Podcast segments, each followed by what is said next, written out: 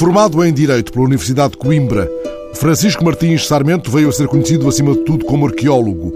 A ele se ficou a dever a exploração e o estudo da Citânia de Briteiros, perto de Guimarães, a cidade onde nasceu em 1833 e onde morreu faz hoje precisamente anos, a 9 de agosto de 1899.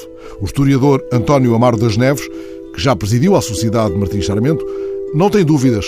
O grande arqueólogo, escritor e mecenas foi porventura o maior vulto vimaranense dos últimos séculos. Foi, foi a figura mais proeminente que mais marcou a, a, cidade e cuja presença está mais viva. Tem nome de rua, tem nome de uma instituição, de museu, tem nome de escola, etc. E, portanto, é, é uma... Largo, estamos sentados no, no Largo Martins Sarmento. No Largo Martins Sarmento, exatamente.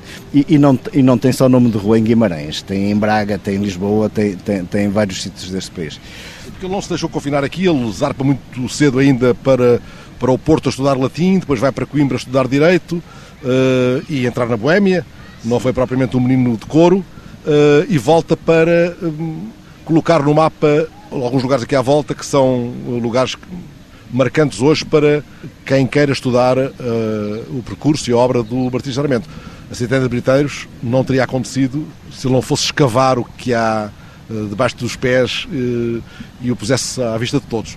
Ele tem um percurso de vida que é muito, muito interessante. Ele era um, um proprietário fidalgo, membro de uma, de uma família abastada de Guimarães, com muitas terras, e portanto ele não precisava de trabalhar. Não é? Ele cumpre o seu destino da, da burguesia vimaranense do seu, seu tempo, digamos, foi para Coimbra fazer-se bacharel, mas como diz, diz alguém que o conheceu bem, eh, veio de lá poeta e pouco bacharel, muito mais poeta do que bacharel. Nunca exerceu eh, nenhuma profissão, mas era um trabalhador incansável. Aliás, há quem diga que foi disso que ele morreu, de tanto trabalhar. E, e, um trabalhador incansável que, que, passou uma grande parte da vida dele à procura do, do, de qual o destino queria dar a, a, a essa sua vontade. Primeiro, de conhecer, segundo, de trabalhar portanto, é pioneiro a, vários títulos. Ele escreveu um livro de poesia quando, quando cá chegou, regressa a Guimarães. Portanto, ele concluiu o, o curso em Coimbra aos 20 anos.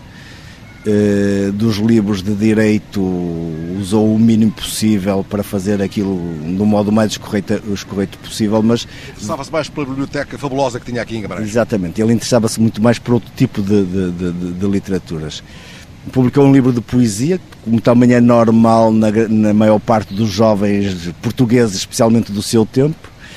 É um, um, livro romântico, mas daquele romantismo dos, dos, dos, cemitérios, uma coisa um tanto ou quanto tétrica. Que, Marcado por desgostos de amor? E seguramente que nós nunca sabemos quais eram nunca essa parte da biografia dele continua muito obscura.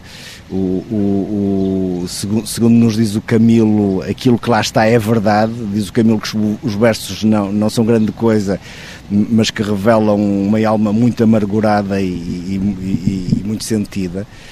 E depois eh, tem uma série de, de tentativas, dedica-se a outro tipo de escrita, eh, escreve nos jornais, tem uma série de crónicas, muitas crónicas publicadas nos jornais de Guimarães, no, no, naquilo que aparecia nos rodapés da primeira página, que era o folhetim, que muitas vezes eram traduções de literatura estrangeira e outras vezes tinham alguns colaboradores que, que, que preenchiam esse espaço. Aqui em Guimarães, o Sarmento ocupou muitas dessas páginas na sua juventude depois começa a dedicar-se à fotografia. Aqui mesmo atrás de nós, na casa dele, ele teve um, um quiosque, chamava no quiosque, que era, que era um estúdio de, de, de fotografia, que na altura era, tinha muito pouco de técnica e muito de alquimia, ou seja, era muito descoberto. Ele, ele preparava os seus ingredientes, os, todos os produtos que usava, os reagentes, etc. Era ele que preparava os colódios e o nitrato de prata, e, e deixam algo que é absolutamente fabuloso, que são os apontamentos, e raro, que são os apontamentos de fotografia do Martins Sarmento, onde ele descreve as suas experiências. Portanto, inventa... Também na fotografia ele é pioneiro de algum modo, porque ele vai utilizar a fotografia Exatamente. na abordagem à arqueologia. Exatamente. Entre 1868 e 1874 ele dedica-se à experimentação da fotografia, faz retratos, retratos da família, retratos de pessoas que conhecia, etc e a partir de 1874, 75 ele começa a escavar briteiros, a Citânia de Briteiros, que ficava lá no monte perto da, da, da quinta dele, eh, do Solar da Ponta, em Briteiros, começa a escavar a Citânia de Briteiros, onde de, de, que é um, umas ruínas de que se contavam muitas, muitas histórias, lendas muitas lendas, de mouros, de romanos, Aliás, de o mouras. O Camilo insinua que ele andava era a cata de mouras encantadas. De mouras encantadas, ou seja, que se terá desencantado com as mulheres mais terrenas e terá ido em busca de mouras encantadas. E em boa verdade, ele começa a escavar briteiros de um modo sistemático e começa a fazer aquilo que é absolutamente pioneiro, não só em Portugal, mas praticamente em todo o mundo, que é, que é começa a fazer fotografia científica, ou seja, começa a fotografar o, os objetos que encontra, os, os edifícios que vai conseguindo eh, escavar e, e, depois faz dois álbuns e é exatamente pela fotografia que ele divulga a Citânia de Briteiros. Faz dois álbuns que, que, manda a diversas instituições científicas e arqueólogos internacionais e é isso que vai acabar por, por atrair a atenção. E o que é feito dessas fotografias? Ele doou uh, os seus clichês, são umas caixas de madeira onde, onde estão os clichês de vidro e em 1991, 92 a Sociedade de Martins Sarmento passou tudo uh, uh, para papel, para, para portanto fez, fez provas positivas e depois digitalizou e colocou no seu site já há muitos anos. Já. O António Mar das Neves deve ter estado implicado nisso, presidiu a, a, a sociedade, deve, estar, deve ter estado envolvido nessa, também nessa, nessa frente de, de, batalha, se posso dizer assim. Estive, estive foi, não, não presidia, eu, eu, era um simples membro da direção da Sociedade de Sarmento, levado por, para lá por uma outra figura notável desta cidade, que é o Dr. Santos Simões. E, portanto, e, e, na altura, um dos primeiros trabalhos que fizemos foi exatamente o, o de perceber em que estado estavam uh, os clichês fotográficos, que são um material muito sensível, e, e passá-los para, para, para, para positivos. E, portanto, e depois, assim que tivemos um site, foram digitalizados, estão lá colocados há muito tempo. Mas o conhecimento de, dessas fotografias, as arqueológicas sempre foram conhecidas, porque foram usadas em muitas publicações, mas, por exemplo, os retratos do Martins Sarmento não eram conhecidos e alguns são retratos mesmo muito interessantes. Ele chegou a fotografar o Camilo? Não, não há nenhuma fotografia do, do, do, Camilo. Ele com o Camilo tinha uma relação que era muito próxima e muito interessante. E não sei exatamente onde é que ele tinha conhecido o Camilo. Sei, sei que quando o Camilo andou fugido, e ele conta isto nas memórias do cárcere, logo a abrir, quando andou fugido por causa dos seus amores adulterinos com Ana Plácido, ele vem ter a Guimarães e, e, vai ter aquela praça ali abaixo, que é a Praça da Oliveira, e onde, onde está numa pensão, que era a Joaninha, que detesta, depois lembra-se que tinha que por, por, aqui um amigo que, vive, que estaria em Briteiros e vai ter com ele, e, mas era, era um conhecido, e, e, aí é que se faz amigo. Portanto, o, o Sarmento acolheu lá em casa, está por alguns tempo, há, há algumas, algumas obras do Camilo que, referem esse momento, nomeadamente o, no Bom Jesus do Monte, que vale a pena ler, nomeadamente o princípio, e ele lá daquela casa onde estava, do seu lado de Briteiros, via a Citânia e foi aí que o Sarmento lhe contou as suas... As suas mágoas também, não é? As suas mágoas. Eles deviam ter muitos cromos para trocar a esse nível. Exatamente. O Sarmento ainda não era arqueólogo, ainda faltava muito tempo para ser arqueólogo.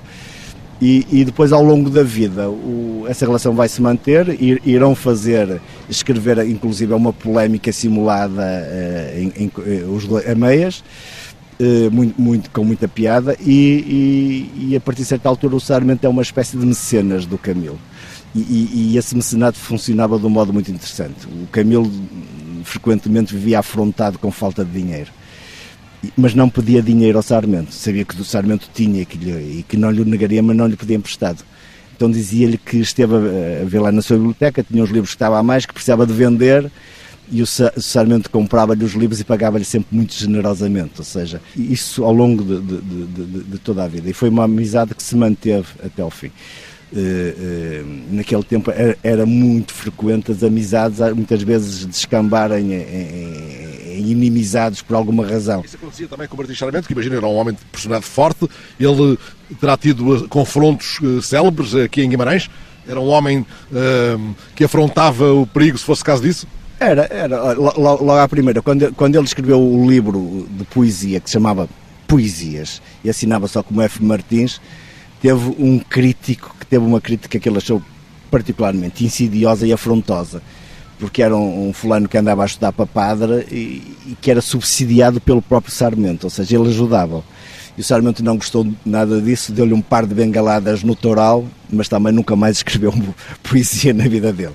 Ou seja, decidiu que a vida dele não era essa. O Martins Sarmento era uma figura muito introvertida muito, muito recatada, ou seja, ele deixava a exposição pública, nunca. Mas não se furtava uma boa polémica? Não, antes pelo contrário, era um, um polemista de primeira apanha, quer dizer, é, era, era de primeira água, era, era de, os textos dele, as polémicas dele são de grande qualidade e quando ele desancava, desancava mesmo, mesmo a valer e, portanto, eh, com alguma frequência, aqui ou ali, ele lá descia da sua casa eh, para publicar uns textos nos jornais, onde, em momento em que ele achava que tinha que dizer alguma coisa sobre algum assunto. Ele tinha sempre o jornal disponível, quando não tinha, uh, inventava, não é? é ele, ele tinha, ele colaborou em vários jornais da Terra, mas uh, quando achou necessário, ele fazia os próprios jornais. Houve aí dois momentos importantes na, na, na história da cidade em que ele tem uma intervenção muito grande, uma vez que houve aqui uma espécie de grande levantamento da comunidade jurídica de Guimarães, da qual ele não fazia parte, porque nunca exerceu a profissão de, de, de advogado, mas em boa verdade, em, em, que ele se tomou das dores de uma afronta que houve ao, ao mais ao decano dos, dos, juristas de Guimarães, uma figura muito, muito respeitada, o doutor Bento Cardoso, além disso um notabilíssimo bibliógrafo eh, vimaranense, eh, portanto foi afrontado por um juiz, um tal Seco, e ele junta-se com quatro amigos, funda um jornal pago por ele, onde desanca no juiz, desmonta toda a argumentação do juiz e aquilo só para quando o juiz foi, foi de guias, foi, foi, foi, foi mandado embora da cidade. Não se percebe muito bem a filiação, digamos, ideológica de Martins Sarmento. Ele era um homem eh, com um campo político definido, com uma trincheira muito bem balizada, não? Não, eh, digamos, conservador não era. Eh, conservador não era. É, era um homem que, por exemplo, ele, nós do pensamento político dele conhecemos muito pouco, mas conhecemos muito do pensamento dele acerca da religião. E vê-se que não tinha teias de aranha na cabeça, ou seja, era um homem que nos fala da Inquisição, etc., eh, do modo que não se falava naquela altura. Aliás, o seu casamento foi, a esse propósito, bastante esclarecedor. Ele morava no edifício que fica aqui mesmo ao lado, e casou-se numa igreja que fica não, a não mais de 300 eh, metros do, da casa dele. E, e, o casamento dele foi um casamento em que dois homens eh, foram recebidos eh, na, na, na, igreja, ou seja, se apresentaram como o representante da noiva e o representante do noivo. A igreja estava fechada às 8 da noite e, portanto, foi um casamento por procuração muito estranho, muito anormal para algo que acontecia alguns eh, na, segunda, na segunda metade do século XIX numa cidade tão conservadora, tão religiosa, tão bentinha como Guimarães como Guimarães era. E, portanto, logo na Igreja da Oliveira, não é? E logo na, na Igreja da Oliveira, que é, é uma igreja que tem um simbolismo muito grande nesta cidade e, portanto, a gente ainda hoje continua a discutir porque é que ele não foi à igreja, mas tem muito a ver com essa sua falta de convicção. Porque é que ele não foi ao seu próprio casamento, não estando é, fisicamente impedido? É, uma, é, algo muito estranho, que, que uma, um casamento em, em, que, em, em, que ambos os noivos se apresentam com, com, procuradores, quando eles próprios estão muito perto do sítio onde o noivado ia acontecer. Mas uh, a, a, falta de fé dele na morte, na vida depois da morte, também está muito presente no, quando ele morre ou seja, quando, quando o Martins Sarmento morre, tinha dado ordem, tinha, tinha, antes de morrer, obviamente, tinha dado ordem expressa para que lhe cortassem as carótidas, depois de morto. Ou seja, ele queria ter a certeza que estava morto. Ou seja, não queria acordar lá de baixo que era um medo recorrente na, naquela época. Se ele tivesse fé. No... Mas nem isso beliscou a imagem de respeitabilidade que ele tinha na comunidade vimaranense. Ele era uma espécie de patriarca há uma expressão que é muito, muito repetida por quem fala dele, mesmo ainda em vida, que é ele era o primeiro cidadão de Guimarães. Ou seja, era também, dito por muitos, no, no tempo em que ele regressa a Guimarães depois de Coimbra, e depois em, no tempo em que se começa a afirmar, já arqueólogo, etc., que era a única figura marcada pela modernidade nesta cidade, ou seja, isto era tudo muito, muito fechado, muito tacanho, o Raul Brandão descreve muito bem esta cidade no Humus, é, a vila de que ele fala é Guimarães, Portanto, esta cidade muito fechada, muito fechada e, e, muito ligada à igreja. O Sarmento era uma figura completamente eh, fora da caixa, digamos, nesse sentido, mas no entanto é muito respeitado por toda a gente em, em, Guimarães. Respeitado, enfim, por marcas de caráter, obviamente, mas também pelo prestígio adquirido. Ora, este homem que foi bacharel, mas não exerceu advocacia, foi arqueólogo, embora ele preferisse, porventura, que o designassem como etnólogo, Que homem foi este, profissionalmente? O que é que, uh, foi apenas um homem de saber, um, um, homem com um grande desejo de saber, uma grande curiosidade de, de mundo?